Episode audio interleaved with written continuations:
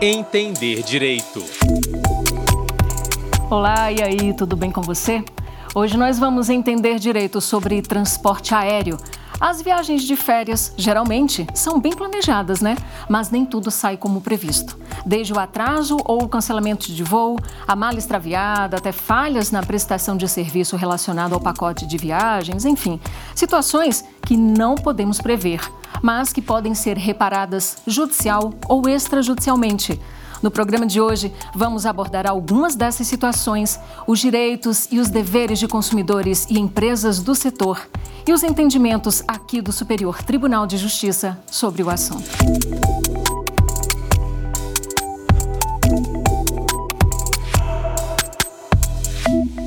Eu sou Fátima Uchoa e para nossa entrevista de hoje eu convidei o advogado e diretor jurídico de uma empresa aérea, doutor Bruno Bartijoto. Doutor Bruno, muito bem-vindo aqui ao Entender Direito. Muito obrigado, um prazer enorme estar aqui com vocês. Quem participa também com a gente é o advogado Ricardo Bernardi. Ele é especialista em direito aeronáutico e empresarial e participou do comitê que elaborou o projeto do novo Código Brasileiro de Aeronáutica. Doutor Ricardo Bernardi, muitíssimo obrigada por aceitar o nosso convite. Eu que agradeço, muito honrado em poder participar desse excelente programa para discutir sobre esse tema que ganha cada vez mais relevância no nosso, é, no nosso setor e no judiciário no geral. Bom, começando com o senhor, doutor Ricardo, a gente começa falando de uma situação bem comum, que é o extravio de bagagem, né? Até um tempo atrás havia divergência sobre a limitação ou não para o valor de indenização a ser paga por extravio de bagagem. Como é que está essa questão hoje em dia? Esse foi um tema bastante debatido por vários anos.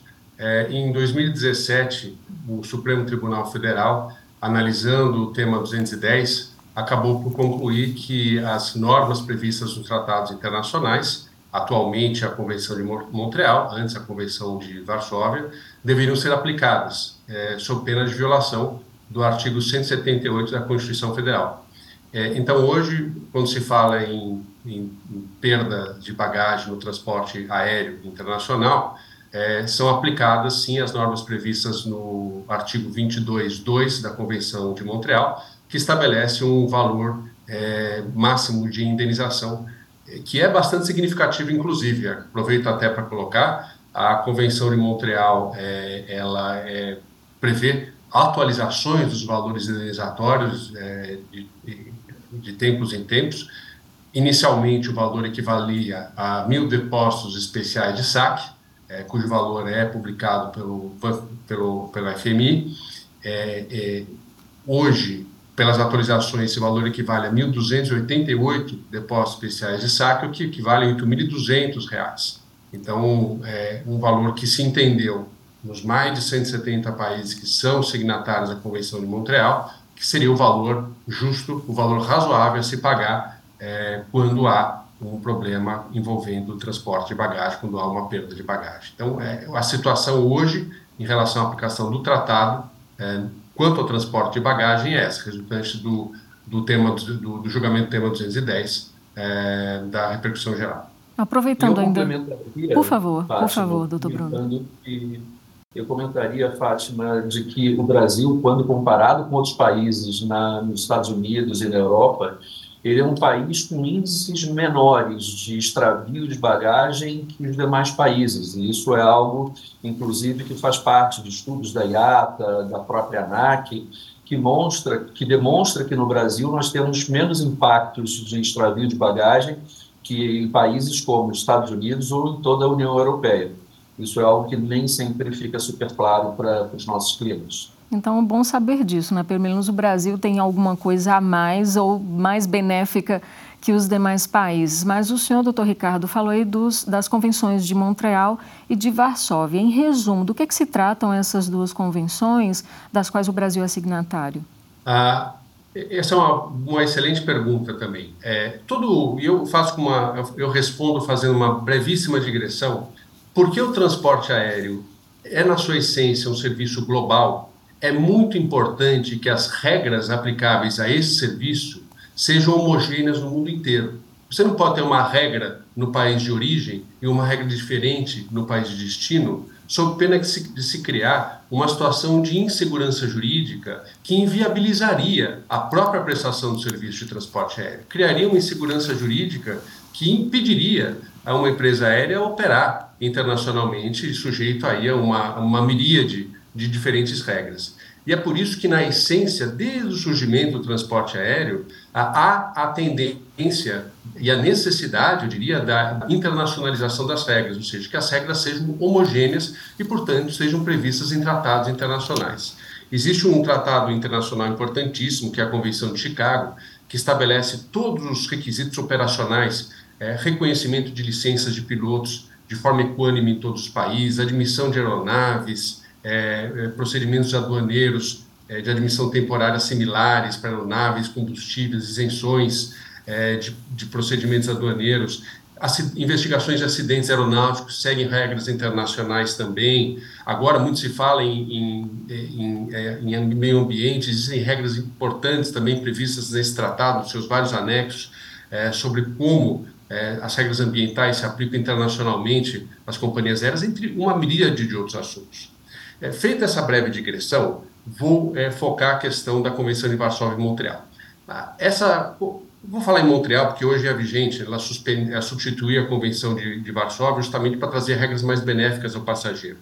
O objetivo é regulamentar documentos de transporte e responsabilidade civil do transportador, seja no transporte aéreo de passageiros, seja no transporte aéreo de bagagens, seja na hipótese de acidentes aeronáuticos, seja na hipótese de é, atrasos de voo ou mesmo problemas com bagagens. Em resumo, é disso que se trata a Convenção de Montreal. Doutor Bruno, e as convenções internacionais, elas também são aplicadas quando o assunto é dano moral em transporte internacional de passageiros? É, uh, elas não, não, não, não existe essa previsão, isso é algo que existe muito forte no, no nosso país. É curioso você ter perguntado, então, é curioso ter perguntado, porque 90% dos processos que chegam têm pedidos de dano moral. E o que nós percebemos é o impacto disso no, é o impacto disso no negócio. Né? E a gente depois pode enveredar por um outro caminho que é por que, que nós não temos empresas low cost no país. Essa é uma das razões. O índice de judicialização é algo gigantesco. Mas, eu, Fátima, eu confesso que eu não sei se eu respondi sua pergunta. Sim, respondeu sim. É, doutor Ricardo, gostaria de complementar? Eu gostaria, sim, de complementar, muito bem colocado pelo, pelo doutor Bruno. É, eu, eu, queria fazer um, um, um, comentário específico em relação a, a, como o tratado prevê o dano moral. Né? É, na realidade, o, o, tratado não menciona dano moral, na realidade, o tratado menciona dano. E ele é embasado no conceito, vamos dizer, do, do, da common law e, de, e também romano -germânico, do direito romano-germânico acerca do que é a, o, o, dano. Né?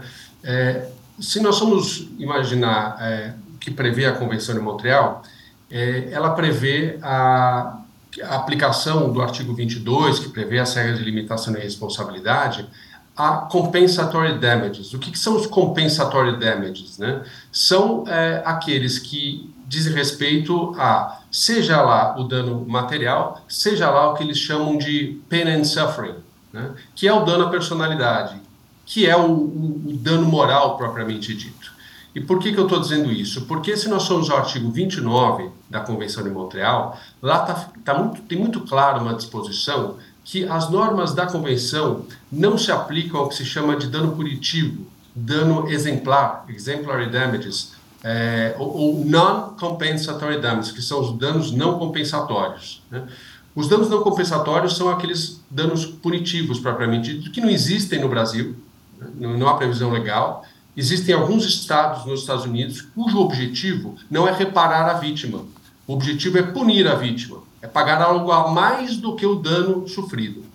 Então, eu estou dizendo isso porque, na medida que o artigo 29 dispõe expressamente que a Convenção de Montreal não se aplica a dano punitivo, ora, todo o restante do dano compensatório, incluindo a, o dano material e o dano moral no sentido do pain and suffering, né? ou seja, no sentido do dano à personalidade, está sim incluído no conceito da, do tratado.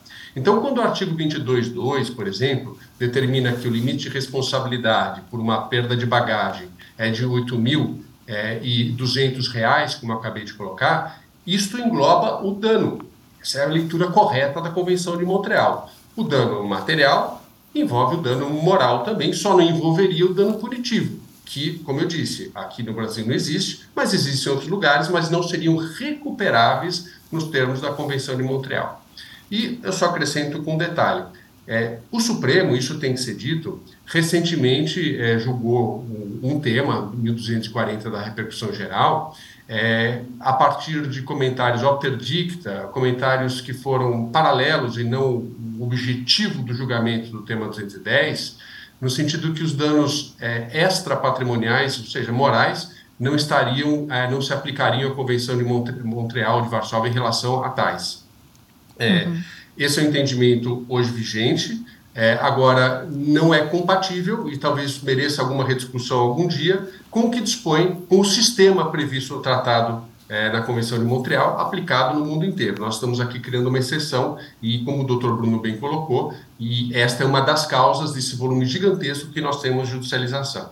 E só para terminar, é, não obstante esse posicionamento do tema 1210, nós vamos ter oportunidade, espero, de discutir sobre isso nessa, nesse, hoje, né, nessa nossa conversa. O problema do dano moral não é nem esse, se está ou não previsto no tratado. O problema do dano moral é outro. É, o problema do dano moral resulta da forma como a qual algumas decisões têm aplicado ou têm condenado companhias aéreas, no sentido de, que, de entender que o dano moral, no caso de um atraso de voo ou perda de bagagem, é em reipsa, ou seja, é automático. Presumido. Quando na realidade a lei assim não prevê, é presumido. Uhum. Quando na realidade a lei assim não prevê, nem a jurisprudência do STJ em sua maioria. Né? Então, a grande causa da judicialização não está em analisar se o dano moral está ou não previsto dentro do tratado. Não está, mas isso é irrelevante. É um passo atrás é verificar se cabe ou não o dano moral, se há é, é, de fato uma ofensa à personalidade em razão de um atraso de voo ou perda de bagagem que ocasiona esse direito. E o STJ, nós vamos falar sobre isso, já entendeu que ele não pode ser presumido. Aplicando-se esse entendimento, nós resolveríamos em grande parte o problema da judicialização no Brasil. Uhum. Falando ainda, doutor Bruno, agora é, sobre viagens internacionais, a companhia aérea ela deve ser responsabilizada por eventual perda de conexão ocasionada pela demora no setor de é, imigração do aeroporto? No final, a companhia aérea ela assume a responsabilidade de transportar o passageiro de um ponto A para o ponto B. Então, fica na responsabilidade da companhia aérea fazer com que aquele passageiro chegue até, até o seu destino final. É, pelo menos é assim que nós trabalhamos, não temos tido grande problema com isso, apesar de sim haverem problemas de conexão quando você tem uma, uma diferença muito grande, você pega aeroportos que são mais complicados que outros. Por exemplo, em Lisboa, você pode passar de 30 minutos a 3 horas na fila de migração. Então, isso é algo que na prática traz inconvenientes, mas é algo que é observado pelas companhias. E a gente está falando de Portugal, né? Ainda com o senhor, doutor Bruno, sobre a prática de overbooking, que é quando a empresa vende passagens acima do número de poltronas realmente disponíveis na aeronave. Quais seriam, em suma, os direitos do consumidor? Na verdade, a resolução 400 da ANAC traz o, o, os direitos do consumidor muito bem determinados, é uma regulamentação moderna, ela está, inclusive, para ser revisada, mas ele teria a opção de escolher por, de escolher por via, remarcar a sua passagem ou ir é, viajar numa companhia congênere, ou seja, é uma obrigação da companhia aérea, numa hipótese como essa, de fazer mais uma vez com que o cliente chegue ao seu local de destino. Doutor e cabe ao cliente escolher de qual maneira, se haverá um reembolso, se haverá uma remarcação ou se haverá um voo numa companhia aérea congênere. Entendi. Então cabe ao consumidor decidir isso daí. Sim, é uma opção do consumidor. Uhum. Doutor Ricardo, e qual seria a responsabilidade das agências de turismo sobre os pacotes de viagens? Elas se tornam, de certa forma, responsáveis por todo o êxito da viagem, desde o embarque, a estadia, enfim, até o momento do retorno do passageiro ao local de origem? Bom, acho que há que segregar, que deve ser segregado o que, que é a responsabilidade da agência de turismo quando vende um pacote e com a responsabilidade dos é, prestadores de serviços é, cujos serviços são prestados em razão desse pacote. Né? Então, se há uma, um mau planejamento, se há, é, alguma questão afeta a, a, organização da viagem em si, é, então, claro, pode haver uma responsabilização da agência de viagens. Agora, se nós estivermos falando de um atraso de voo, se nós estivermos falando de uma perda de bagagem, muito embora a agência de, de viagens muitas vezes é incluída no polo passivo, é, nos termos do Código de Defesa do Consumidor, a, quem responde por estas, é, por essas questões, se houver alguma responsabilidade, claro, seria a, a companhia aérea como prestadora do serviço específico. Doutor Bruno, e nas épocas de promoção, como a Black Friday em novembro, a Semana do Consumidor em março, na qual a gente comemora aí o dia 15 de março, o Dia do Consumidor, e outras tantas datas comemorativas usadas, especialmente para alavancar vendas de vários setores da economia, quando a gente fala em promoção de passagens aéreas para esses períodos. Como é que é aplicada a multa por remarcação ou desistência da viagem? Os preços promocionais, eles são levados em consideração para a remarcação do voo ou não? Há outro tipo de cálculo? Não, na verdade as regras são as mesmas. Não, é, você tem, você não existe uma regra, um regramento específico para passagens compradas em promoção. No momento da compra, o passageiro escolhe que tipo de passagem ele quer, se ele quer uma passagem com direito ou não à remarcação gratuita, ou se ele prefere uma passagem mais barata. Então, no final das contas, é uma escolha do consumidor qual passagem ele vai comprar naquela promoção, mas as regras que se aplicam são exatamente as mesmas de algo feito numa, numa, data, é, numa data festiva, como, por exemplo, é, vem se desenvolvendo a Black Friday, ou algo comprado ao longo do período normal, fora de, do período de promoção. É sempre uma opção do consumidor, o nível de reembolso que ele quer transportar, a quantidade de bagagens que ele quer levar, é sempre uma opção naqueles tipos de passagem que ele pode adquirir e que vai adquirir num período promocional por um valor menor. Uhum.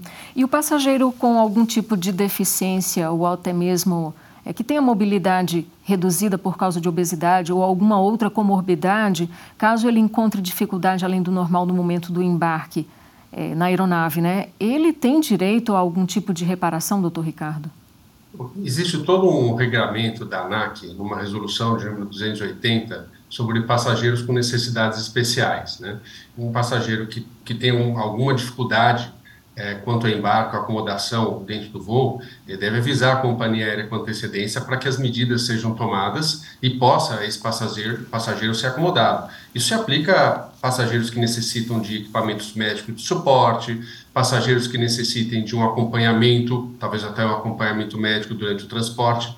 Isso é necessário até com 72 ou 48 horas de antecedência, a depender das circunstâncias, para que a companhia aérea possa avaliar como transportá-lo com segurança em nome da segurança do voo, em nome da segurança desse passageiro e dos demais passageiros também. Né? Então, a resolução 280 traz todas as regras necessárias para tanto. Entendi. Isso é importante. O doutor Ricardo comenta sobre a resolução 280 da ANAC, que traz as regras para isso. E para a companhia aérea é muito importante a antecedência nessa informação exatamente para que o, o, equipamento especial para uma pessoa com deficiência possa estar disponível, para que aquela equipe no aeroporto esteja avisada que aquele passageiro com uma necessidade especial vai estar embarcando. Então, esse, esse prévio aviso, esse prévio cuidado facilitem muito a, a, a vida do passageiro e é fundamental para o conforto dele e também para a própria operação aérea. Uhum. Inclusive, esse tema é importante, nós tivemos questões aí ultimamente em relação a isso. A companhia aérea pode exigir uma declaração do médico que ateste a segurança do passageiro, porque há, a, a, por, por, conta de situações de hipóxia, quer dizer, é, o nível de oxigênio em voo de cruzeiro não é o mesmo do que no solo, é, alguns passageiros que têm problemas de saúde podem vir a óbito é, se não tiverem oxigênio suficiente durante o transporte, o que uma companhia pode prover de oxigênio é limitado. Então, é, é um exemplo em que é, é, é, importante que tecnicamente se avalie a possibilidade de se transportar com segurança esse passageiro. Porque imagine uma situação, uma crise de, de, é, de saúde de um passageiro, não é simples a companhia aérea simplesmente pousar o avião vai ter que fazer um, um pouso em aeroporto alternativo, vai ter que alijar combustível, um pouso de emergência é, médica é sempre um risco à aviação, a todos os, os, os, passageiros, a todos os tripulantes, aeronave, os terceiros de superfície. Então, são seríssimas as consequências. Então, as normas da ANAC não estão aí à toa, são normas técnicas e que devem ser seguidas. Muito interessante ouvir esse, esses outros aspectos aí. É, agora, doutor Bruno, o doutor Ricardo já tinha comentado, a gente tinha comentado aqui sobre o dano in re ipsa, que é, é ou seja, né, é o dano presumido. Eu gostaria de saber mais é, pontualmente se o atraso ou o cancelamento de voo por culpa da operadora é, da aérea, é, o usuário, nesse caso, ele precisa efetivamente comprovar o dano sofrido? É, como o doutor Ricardo colocou, o entendimento das cortes superiores é de que ele precisa comprovar esse dano, que o dano não é presumido. É, e aí, na sua pergunta, tem um outro aspecto interessante, né? É, nós estamos falando de cancelamento e atraso por culpa da empresa, ou seja, isso. uma manutenção não programada, algo como isso. Mas é, é, importante lembrar que naquelas questões que envolvem é, meteorologia ou problemas de infraestrutura do aeroporto, como nós temos em, diversos aeroportos no Brasil, a infraestrutura é essencial para a aviação, é, não se aplicaria e um dano moral. Então, eu acho que é importante fazer essa distinção por culpa da empresa, e nesse caso, é, o entendimento é que ele não é presumido, ele de verdade deve ser comprovado, e uma outra situação que é quando, por problemas meteorológicos ou de infraestrutura do aeroporto, aquela, é, aquele voo não acontece. O tratamento também não, ele precisa comprovar que houve, ele precisa, mas o tratamento é diferenciado. Ricardo? É exatamente isso, quer dizer, essa, essa é muito boa essa, essa diferenciação, doutor Bruno, porque é, nessa hipótese de força maior ou de caso fortuito, uma condição de clima ou fato de terceiro, você rompe o vínculo, rompe-se o nexo de causalidade, não se fala em dever de indenizar pela quebra do nexo, né? É, agora, em outras hipóteses em que eventualmente não se quebra o nexo, e isso eu gostaria de acrescentar, é, o dano moral ele não pode ser presumido, o STJ assim já determinou. Nós tivemos em 2020 uma alteração do Código Brasileiro de Aeronáutica pela Lei 14.034, né, em que expressamente passou a determinar que a indenização por dano extrapatrimonial em falha de execução do contrato de transporte fica condicionada à demonstração da, da ocorrência do prejuízo né, e de sua extensão pelo passageiro. Né. Então, em linha da, da, da, jurisprudência do STJ, e nós já temos percebido é, várias decisões de tribunais de justiça de vários estados nessa linha de, do 251A do Código Brasileiro de Aeronáutica, em linha com a decisão do STJ. É, e até acrescentaria, eu acho importante colocar isso, é, quando a jurisprudência cria a indenização in re ipsa, ela cria é, é esta é, forma mais severa de se indenizar em situações em que há claramente um ilícito, o que não é hipótese de um atraso de voo. Ainda que esse atraso de voo decorra, como o Dr. Bruno colocou, de um problema mecânico. Porque quando decorre de um problema mecânico, o que se preza, o que está se fazendo ao se atrasar ou cancelar um voo é proteger a segurança, segurança. da aviação civil. A gente sempre diz, né? É, é, avião não é ônibus. Se o ônibus tiver um problema no pneu, um problema no motor, o máximo que vai acontecer é parar na, na, no acostamento, lá ver o guincho, resolve, transforma, transporta o passageiro de outra forma. Agora, um problema em voo pode representar uma tragédia. Então, há um dever de precaução. A companhia aérea tem que atrasar o voo se, se há menor suspeita de um problema mecânico. Então, é a segurança que se preza.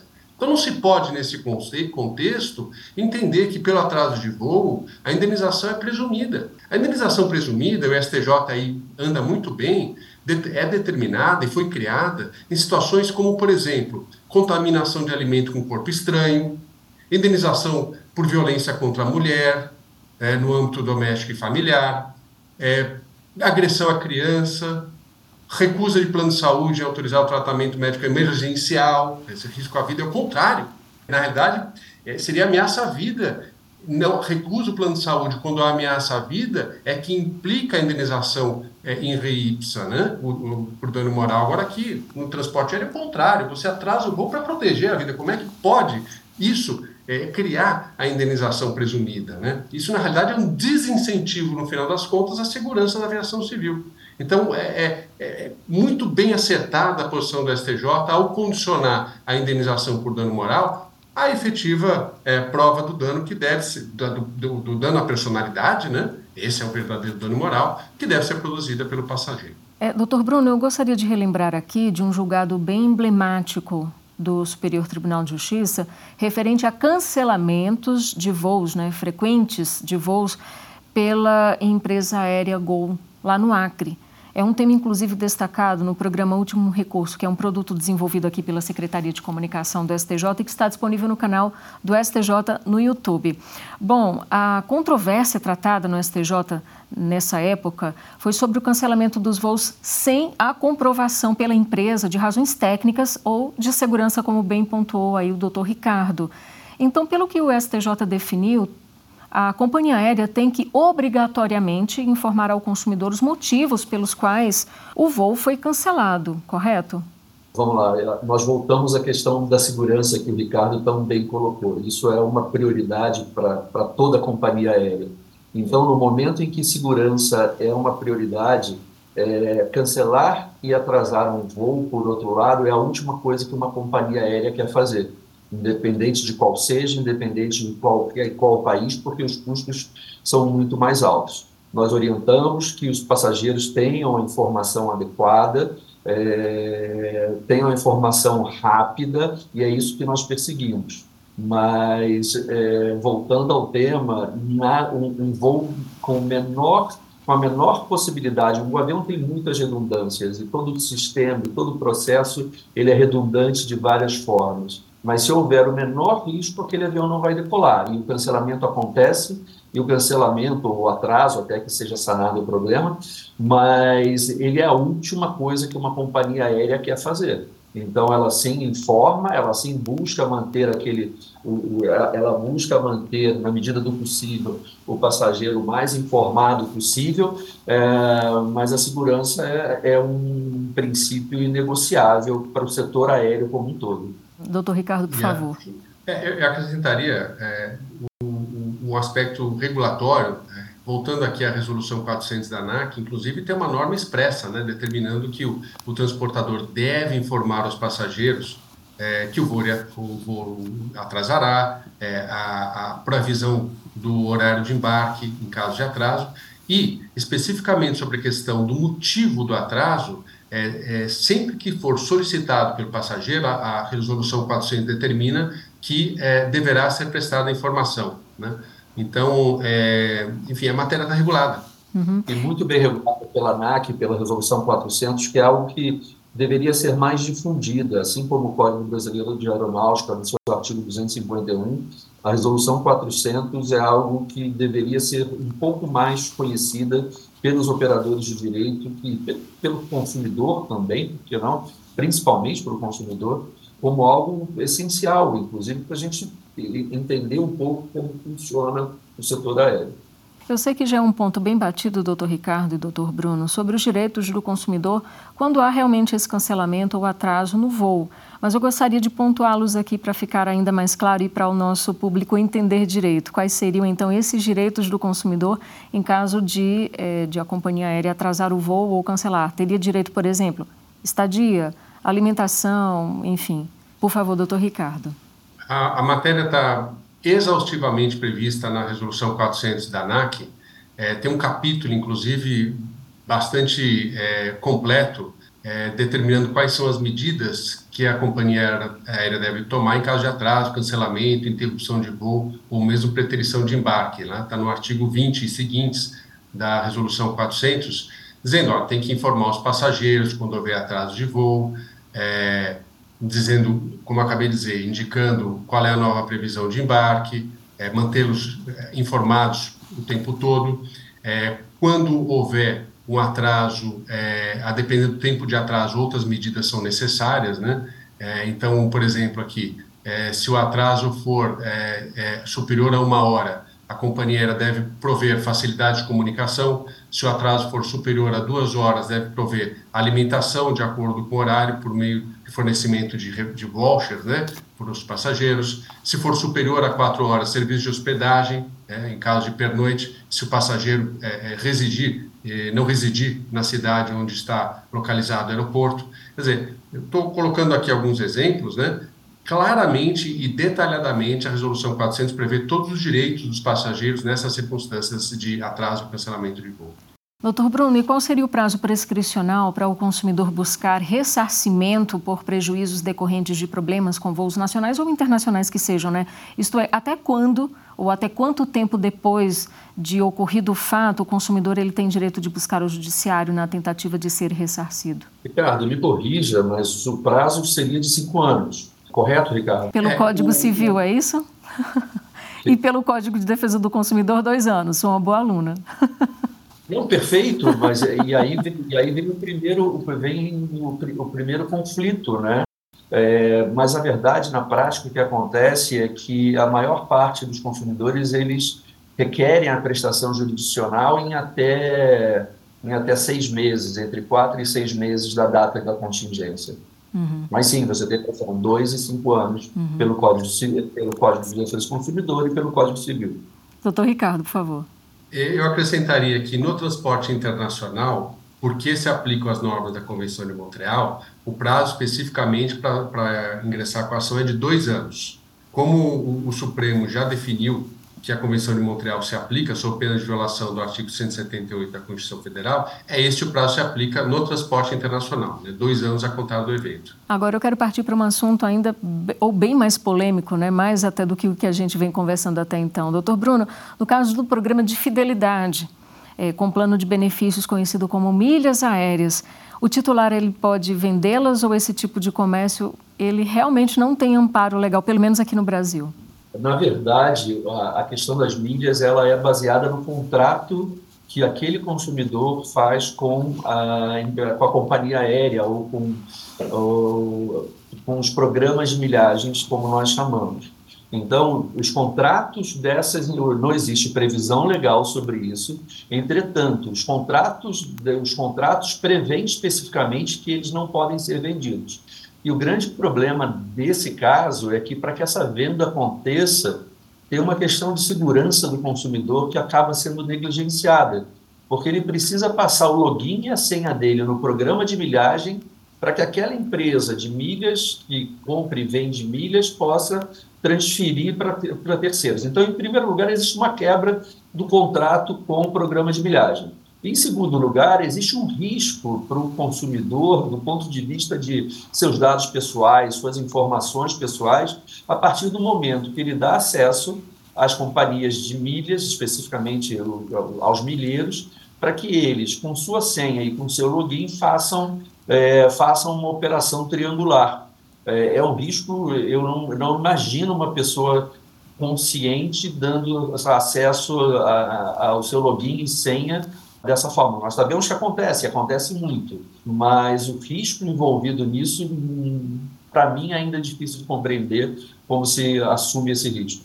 E sobre a validade da cláusula que proíbe a transferência dos pontos ou bônus por sucessão hereditária, doutor Ricardo, como é que está essa cláusula? Ela realmente é, ela é válida? É, entendo que sim. É, e eu faço um paralelo aqui. Né? O, o que o, o participante do programa de milhagens tem na medida que aceita o programa de milhagens e, portanto, as normas nele inseridas, trata-se de, de, um contrato plenamente válido, é, é, uma, é um direito de crédito. Né? Eles têm os pontos as milhas, portanto, é um direito creditício. Ora, e como tal, é, é, é, perfeitamente lícito ao devedor, no caso a companhia aérea, restringir a circulação do crédito. Inclusive, é, nesse sentido, até o próprio Código Civil prevê que o devedor pode restringir a, que o credor circule o crédito, né?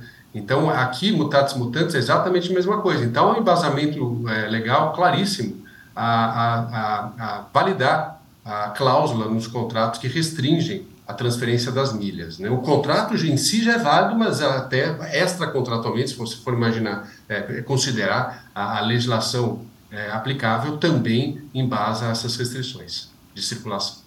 Doutor Bruno, e no caso de queda de aeronave, como é que se estabelece a indenização? Existe a responsabilidade objetiva da companhia aérea? Curiosa pergunta.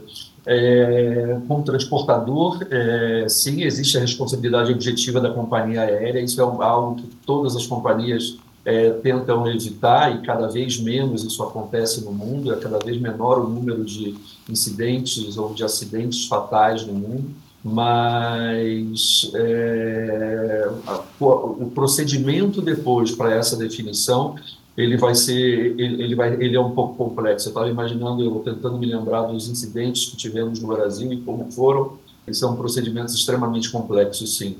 Ricardo, eu não sei se você quer complementar. Eu concordo, aqui a responsabilidade objetiva, é, não, não há o que discutir. Quanto a esses procedimentos, é o Brasil tem sido, nós infelizmente tivemos dois grandes acidentes é, é, em 2006 e 2017, né, Gol e, e TAM, respectivamente. Perdão, não é 2017, eu me confundi, é 2005, 2007, não 2017, 2005, 2007. É, no, eu, eu, enfim, acabei também é, trabalhando é, principalmente no primeiro, e a posição do, das companhias aéreas e das seguradoras, ela é sempre no sentido de não litigar, é sempre no sentido de é, uma composição. Né? Então, é, praticamente, para não dizer 100%, praticamente 100% dos casos, houve composição, houve o devido ressarcimento às famílias das vítimas dessas tragédias, porque a, a ideia aqui, a, eu acho que isso é uma, uma é um senso comum. Né? Não é, de forma alguma, é, opor o pagamento das indenizações justas e devidas. E tem, essa tem sido a postura das companhias aéreas e as seguradoras nesses, nessa, nesses eventos trágicos. É, doutor Ricardo, e como é que acontece a proteção da vítima, por exemplo, em solo, quando a aeronave atinge terceiros no solo, por exemplo? Como é que seria a proteção legal dessa vítima? Incide o Código de Defesa do Consumidor nessa situação? Aí depende de qual aeronave que, tá, que foi acidentada, né? Então, se você estiver falando no, de uma aeronave comercial, as vítimas do solo seriam, seriam equiparadas a consumidores como bystanders, né? Então, seria sim aplicável com a defesa do consumidor para efeito de indenização. Agora, se é uma aeronave privada, não está prestando serviço, não há aplicação do CDC, aí a, é, a indenização se resolve, a, a, é, indenização é, é regida né, é, pelo Código Civil. Doutor, ou pelo, se tiver alguma legislação é Curioso, uhum. Eu queria complementar, porque as empresas aéreas elas simulam situações como essa. E muitas dessas simulações de segurança, né, em que você tenta antecipar o que pode acontecer, as simulações são feitas com, com vítimas em solo. E o doutor Ricardo tem absoluta razão, ela se equipara e ela é tratada pela companhia, pelas companhias aéreas exatamente da mesma forma que um passageiro embarcado. Uhum. Inclusive no apoio à família, no apoio, é, no apoio em terra, é exatamente a mesma coisa. Agora, doutor Bruno, já ganharam destaque, assim como o doutor Ricardo também, né? Já devem ter ouvido muito falar no noticiário, casos de menores de idade que viajaram desacompanhados em transporte aéreo, mas que desembarcaram em cidade diferente, diversa da contratada.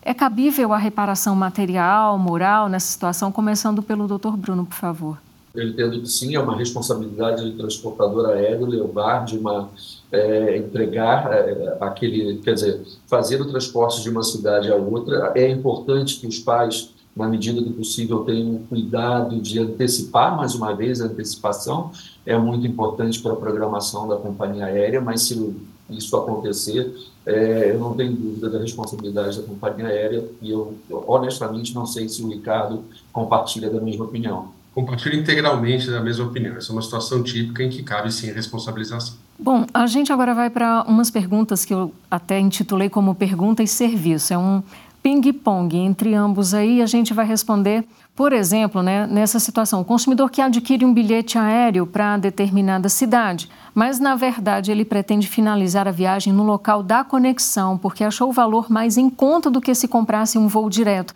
Ele tem que pagar algum tipo de multa por não complementar o trecho adquirido ou ele pode fazer isso tranquilamente? Começando com o doutor Bruno, por favor.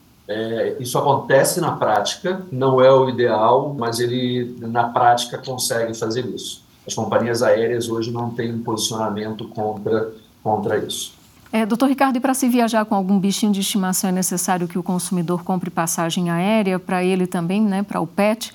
E aproveitando quais as exigências mais comuns das companhias para que a viagem seja permitida? Bom, é, isso é, chegou a ser um pouco polêmico ultimamente, mas fato é que a, a regra que se aplica ao transporte de é, pets né, é, é, a regra de cada companhia aérea. E a companhia aérea sempre dispõe, observando que dispõe o Código de Defesa do Consumidor, é, claramente acerca de, é, das condições em que os pets são aceitos para viagem, se são aceitos e quais são aceitos. Né? Porque existe uma questão de segurança, existe uma questão vinculativa do contrato de transporte. Então, é, por exemplo, a sua, respondendo a sua pergunta, sim, a companhia aérea pode cobrar é, uma taxa pelo transporte do PET, conforme previsto nos seus contratos, se previsto nos seus contratos. Né? O passageiro se obriga a transportar o PET na forma determinada pela companhia aérea. Então, é, existem limitações, por exemplo, se, muitas companhias aéreas dispõem que o máximo, o peso máximo de um PET para ser transportado na cabine é de 10 quilos e tem que ser transportado dentro de uma caixa especial que acomode o PET. Ele não pode sair da caixa durante o transporte. E por que tudo isso? Por uma questão de segurança.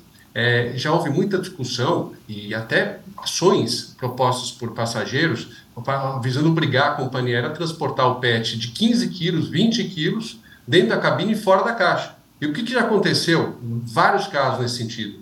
Agressões, é, mordidas. É, há um caso de uma criança que foi desfigurada praticamente pela mordida de um animal. Né? Então, é, não, não se trata de não querer transportar animais dentro da aeronave, mas se trata, mais uma vez, como sempre se diz, de segurança, segurança. no transporte aéreo. É, um, é uma maior obrigação do transportador aéreo e todo passageiro tem que entender e tem que respeitar as normas de segurança. Então, as normas não, são, não estão aí à toa. Né? Então, pode transportar? Pode. Pode cobrar, desde que está, esteja previsto no contrato? Pode. E transporta conforme a companhia aérea determina, previamente anunciado, no é, contrato de transporte e transporta o PET também é, que for permitido conforme o contrato de transporte. Nós já tivemos aí recentemente discussões sobre transporte de coelhos, por exemplo.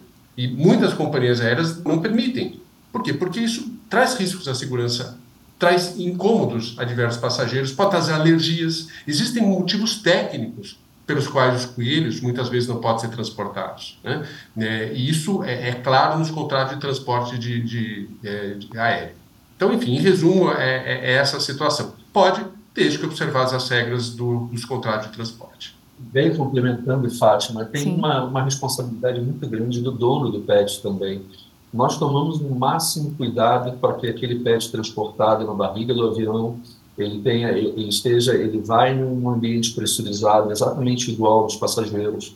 Ele precisa, ele precisa de uma série de documentações que precisam ser entregues também. É importante, às vezes nós esquecemos o quanto pode ser estressante para um pet que nunca se acostumou a estar dentro de um kennel, que é esse recipiente que é o indicado para fazer o transporte, ele pode passar por um estresse. Então, às vezes as pessoas esquecem que vale a pena treinar o pet em casa é, para essa viagem, né? acostumá-lo a fazer. É, para as companhias aéreas é uma preocupação muito grande. Nós sabemos, é um membro da família, é algo sem, sem valor, então sem valor definido. Então é, é, é, essencial que os passageiros, além de seguirem as regras das companhias aéreas e como o doutor Ricardo muito bem colocou, cada companhia aérea tem suas próprias regras, que ele também tenha um cuidado de preparar o seu pet para essa viagem. É, é, é até um, uma questão de amor, de carinho pelo aquele pet, para que ele passe por um estresse menor, é, numa, numa situação para ele absolutamente excepcional. E falando sobre malas que foram despachadas, doutor Bruno, como é que se pode comprovar que a mala foi quebrada no transporte dela ou se já estava quebrada antes, né? O melhor seria tirar fotos antes, sei lá. O que que, o que, que as companhias aéreas elas têm tomado como precaução e como cuidado nesse, nesse tipo de situação? Nós falamos no começo dessa nossa conversa sobre extravio de bagagens, que, que como isso era menor do que em outros países e dano à bagagem também. O que a pessoa deve fazer no momento em que ela identificar que a sua bagagem foi, foi identificada, logo no desembarque, existem de todas as companhias aéreas no Brasil é, balcões nos quais ele apresenta e faz essa reclamação automaticamente. Então, é, esse é o procedimento correto, uma vez que ele identifique que houve é uma questão também de bom senso, de confiança, de que o passageiro de fato embarcou ali com aquela mala em condições adequadas se não estiver, e que a reclamação não se parte do pressuposto de que pode ser uma alegação incorreta ou, ou, ou falsa, parte do, parte do pressuposto que se o passageiro entrou com aquela mala em condições e que apresentou um problema e que ele reporta esse problema quando chega no aeroporto de origem. Eu fiquei em dúvida agora se respondi a sua pergunta ou se é, ou se não, por favor, me complemente. Só para complementar, seria interessante que o passageiro com a mala intacta, ele tire fotos dessa mala para ser uma prova mais além da palavra, como o senhor falou, a companhia aérea de repente imagina que o passageiro está agindo de boa fé. Mas seria interessante que ele tire fotos ou faça um vídeo curto que seja mostrando que a bagagem dele está intacta, a mala, por exemplo, né, está intacta e né, para se houver algum é, algum dano a essa bagagem, a essa mala, poder comprovar de forma mais autêntica é, que, que foi realmente danificada durante o trajeto? Sinceramente, talvez ajude, mas eu, eu não vejo como necessário, tanto pelo volume de, de danos que existem, como pelo próprio procedimento das companhias aéreas de, de reposição, de reposição disso. Eu, se a pessoa se sentir mais confortável com isso, não vejo problema nenhum, mas não creio que seja necessário também. É, mas em resumo, então, a empresa aérea ela se responsabiliza pelo dano ocasionado na bagagem. Sem dúvida. Uhum. E, doutor Ricardo, quando existe uma mudança de rota de um voo direto para um percurso com escala ou conexão, o consumidor ele pode cancelar o bilhete e ser reembolsado? Aqui também é, voltamos à, à, resolução 400 que nós estamos colocando aqui, que traz muitas respostas, né? inclusive resposta a essa pergunta. Quando a, a, companhia aérea altera a malha, nesse caso, transforma um voo direto num voo com escala, com conexão, é, primeira coisa, né, é obrigada a avisar os passageiros com 72 horas de antecedência. É, e é, o passageiro pode sim ter direito à reacomodação ou reembolso integral do seu bilhete, quando eu digo integral, quer dizer sem multas, é, caso é, ou essa antecedência não seja observada, ou caso a mudança na malha, como por exemplo aqui a colocação de uma escala, uma conexão, implicar um, uma chegada, uma partida ou uma chegada é, uma diferença de mais de 30 minutos em voos domésticos, comparando-se ao horário programado original, ou uma hora nos voos internacionais. Então, se essa mudança acarretar essa, essa, este, esta essa mudança de rota, né, acarretar essa alteração de horários para cima de uma hora, para cima de meia hora, então aí sim é, o passageiro poderá escolher entre reembolso e reacomodação. E o que que ambos aconselhariam para o consumidor que tem qualquer problema com extravio de bagagem, é, cancelamento de voos, enfim, dano, danos às bagagens? Qual a primeira atitude que ambos aconselhariam para os consumidores a tomarem? Primeiramente, doutor Bruno, por favor. Eu acho que o primeiro passo é, sem dúvida nenhuma, entrar em contato com a companhia aérea. A companhia aérea tem o interesse de atender bem aquele cliente, a companhia aérea tem interesse é, de, de fidelizar aquele cliente. Então, o primeiro passo é que ele entre em contato com a companhia aérea. Caso ele tenha qualquer problema com a companhia aérea, por qualquer razão isso não aconteça, ele tem opções de, de resolução desses problemas, por exemplo, utilizando o consumidor.gov, que é a plataforma do Ministério da Justiça, a qual a ANAC, que editou a resolução 400, também utiliza como meio de fiscalização das companhias aéreas, como um segundo passo, né? E, finalmente, é, caso nenhuma desses dois caminhos principais, ou seja, o contato com a própria companhia aérea ou com por exemplo, uma, uma alternativa para isso, como o consumidor.gov, aí sim ele poderia requerer a prestação judicional e fazer sentido. Mas, para falando como executivo de uma companhia aérea, é muito frustrante que o cliente não me dê a oportunidade de atendê-lo de maneira adequada e pule né, a etapa de entrar em contato com a companhia ou ir a uma, um ADR, um ODR para é, tentar sanar esse problema, por exemplo, como consumidor.gov, é, antes de entrar com a ação. Eu gostaria muito que a companhia aérea tivesse a oportunidade de reter esse cliente com serviço de qualidade, é, ao invés de ter que responder um processo judicial, muitas vezes que se basearam em contingências ou circunstâncias imprevistas, por exemplo. Antes de o doutor Ricardo responder, a gente estava falando antes da, de começarmos essa gravação, é que 50% das demandas elas são judicializadas sem que haja essa comunicação, essa conversa, esse diálogo com a companhia aérea, não é isso, é, doutor Ricardo? Eu acho que o doutor Bruno é que fez a colocação, mas se quiser complementar, por favor. Não, é isso. Na prática, 50% de todos os processos que uma companhia aérea recebe aquele que passageiro ela não entrou em contato com a companhia aérea antes para tentar resolver ou encaminhar aquele problema e ela tampouco se socorreu de um de um do site, por exemplo, do Ministério da Justiça, como consumidor.gov, para tentar num segundo nível tentar resolver seu problema. Então é algo que chama muita atenção. Um outro nós falamos de percentual e um outro dado que chama muita atenção no grupo no qual eu trabalho, nós temos aproximadamente 300 aeronaves, metade dessas aeronaves no Brasil. É, eu tenho metade da minha operação de passageiros no Brasil também.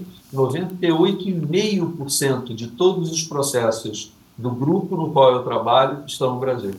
É, esse é um dado que nós não comentamos, mas é importante hum. mostrar a diferença, a dificuldade que existe, inclusive para explicar, né, Ricardo, para, por exemplo, companhias que estão no exterior, é, esse excesso que nós temos no Brasil. Doutor Ricardo, por favor. Não, é, em linha do que o doutor Bruno colocou, é, pela nossa experiência também, é, é, desejo de todas as companhias aéreas resolver é, qualquer reclamação, qualquer problema relacionado ao transporte, independentemente de uma ação judicial. A ação judicial traz um desgaste e traz um custo para todos. Agora, o, que eu tenho que dizer, o que eu vejo uh, na prática é que muitas vezes tem que se adequar à, expectativa. Eu acho que tem que se adequar, né, tem que se retirar os incentivos para a busca de indenizações que não seriam devidas nem aqui nem em lugar, lugar algum do mundo. Né? E nenhuma forma extrajudicial de resolução de conflito vai resolver esse tipo de situação. Vou exemplificar. Vamos imaginar, nós temos visto muito situações, por exemplo, de um atraso de bagagem de 24 horas, por exemplo, o passageiro voou dois, três trechos é, é, com conexões, chegou a bagagem aqui por um motivo de conexão no aeroporto, o aeroporto não conseguiu entregar a bagagem a tempo no avião, atrasou 24 horas, né, voo de retorno para o Brasil. É, há expectativa de indenização de 15, 20 mil reais nessas circunstâncias por dano moral. Ora, é, aí não há forma alternativa de resolução de conflito que resolva esse tipo de pretensão. Né? E aí é que vale a jurisprudência do STJ, ela tem que ser seguida no sentido de demonstrar onde está o dano. Onde está o dano moral é, decorrente de um atraso no recebimento de uma bagagem, no caso, no caso de um retorno de uma viagem, em 24 horas. Né? Pode até haver, agora há que se comprovar. Então, na medida que essa jurisprudência, este entendimento, acabe se fixando nos tribunais, aí sim nós temos uma, uma, uma adequação de expectativas. E aí sim, cada vez mais, as formas alternativas de resolução de conflito é, diminuirão o volume de litigância no Brasil. Aproveitando que o senhor já tocou nesse assunto da conciliação, são métodos adequados ou alternativos para a resolução de conflitos, antes que esses conflitos eh, sigam né, o rumo do judiciário ou tramitem dentro do judiciário e abarrotem, né, a gente sabe que, enfim, é uma avalanche de processos, muitos deles que poderiam ser resolvidos de forma amigável. Vocês concordam, então, que é uma saída e essa saída ou várias saídas, métodos de composição vários que precisam ser difundidos, precisam ser conhecidos e que as empresas aéreas e os consumidores têm de fato que aderir para evitar esse abarrotamento de processos no judiciário. Doutor Ricardo, por favor. Sem dúvida nenhuma, é, eu acho que todas as companhias aéreas que eu conheço são a favor, são favoráveis a essas formas alternativas de resolução de conflito e sim participam ativamente das plataformas que estão disponibilizadas para esse fim. Agora eu faço a ressalva novamente. Não adianta se criar a forma alternativa de resolução de conflito se é, a, existe uma, um, um incentivo à judicialização. E hoje o incentivo maior à judicialização que existe é a, a ideia de que há um, um dano moral in re ipsa é, devido e que será pago em qualquer circunstância envolvendo atraso de voo ou um atraso ou uma perda de bagagem. Enquanto essa expectativa existir, é, nós não conseguiríamos, não conseguiremos, muito provavelmente, diminuir o volume de judicialização. E como nós conseguiremos? Aplicando a lei, aplicando o Código Brasileiro de Aeronáutica, aplicando a norma do 200 e, e, e qual, qual, Bruno? Perdão. 251A. Muito obrigado. 251A do CBA, em vigor desde 2020 e aplicando a jurisprudência do STJ, que entende que nessas circunstâncias o dano moral não pode ser in re ipsa. É, somente aplicando a lei e o que a jurisprudência do STJ já definiu, aí nós estamos num bom caminho. Doutor Bruno? E concordo com o doutor Ricardo, mas e complementando um pouco sobre a questão da, da mediação, né?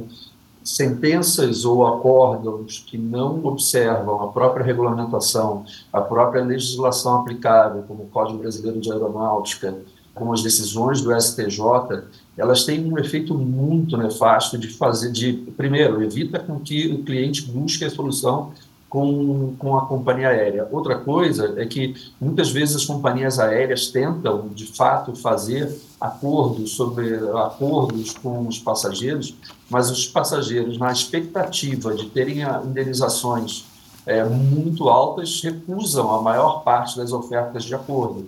Nós fazemos mutirões junto aos tribunais estaduais, nós fazemos mutirões para solucionar aqueles casos em que a companhia aérea de fato deu causa e não conseguimos porque muitas vezes as, os passageiros e seus advogados preferem aguardar o valor de uma indenização alta do que de fato solucionar aquela questão imediatamente.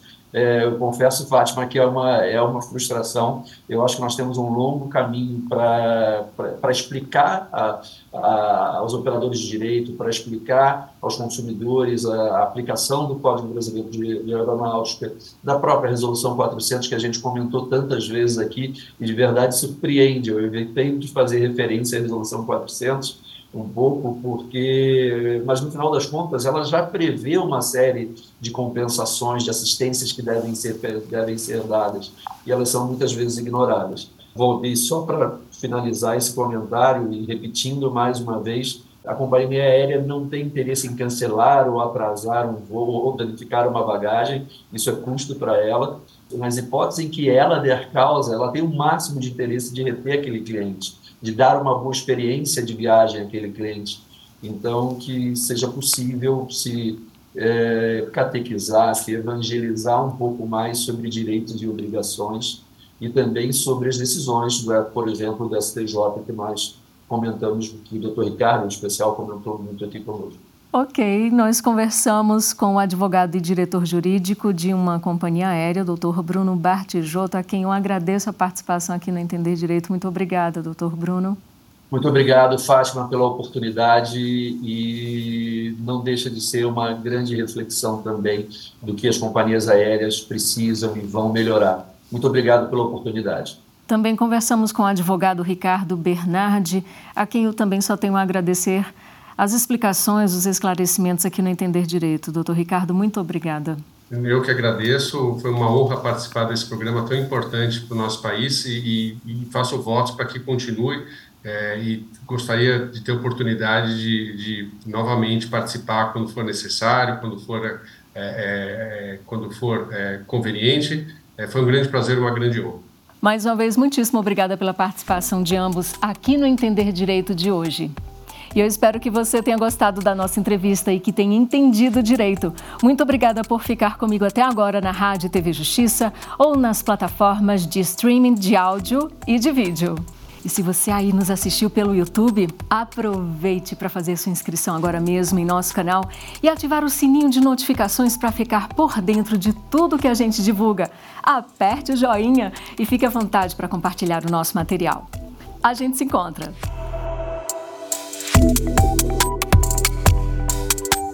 Entender Direito.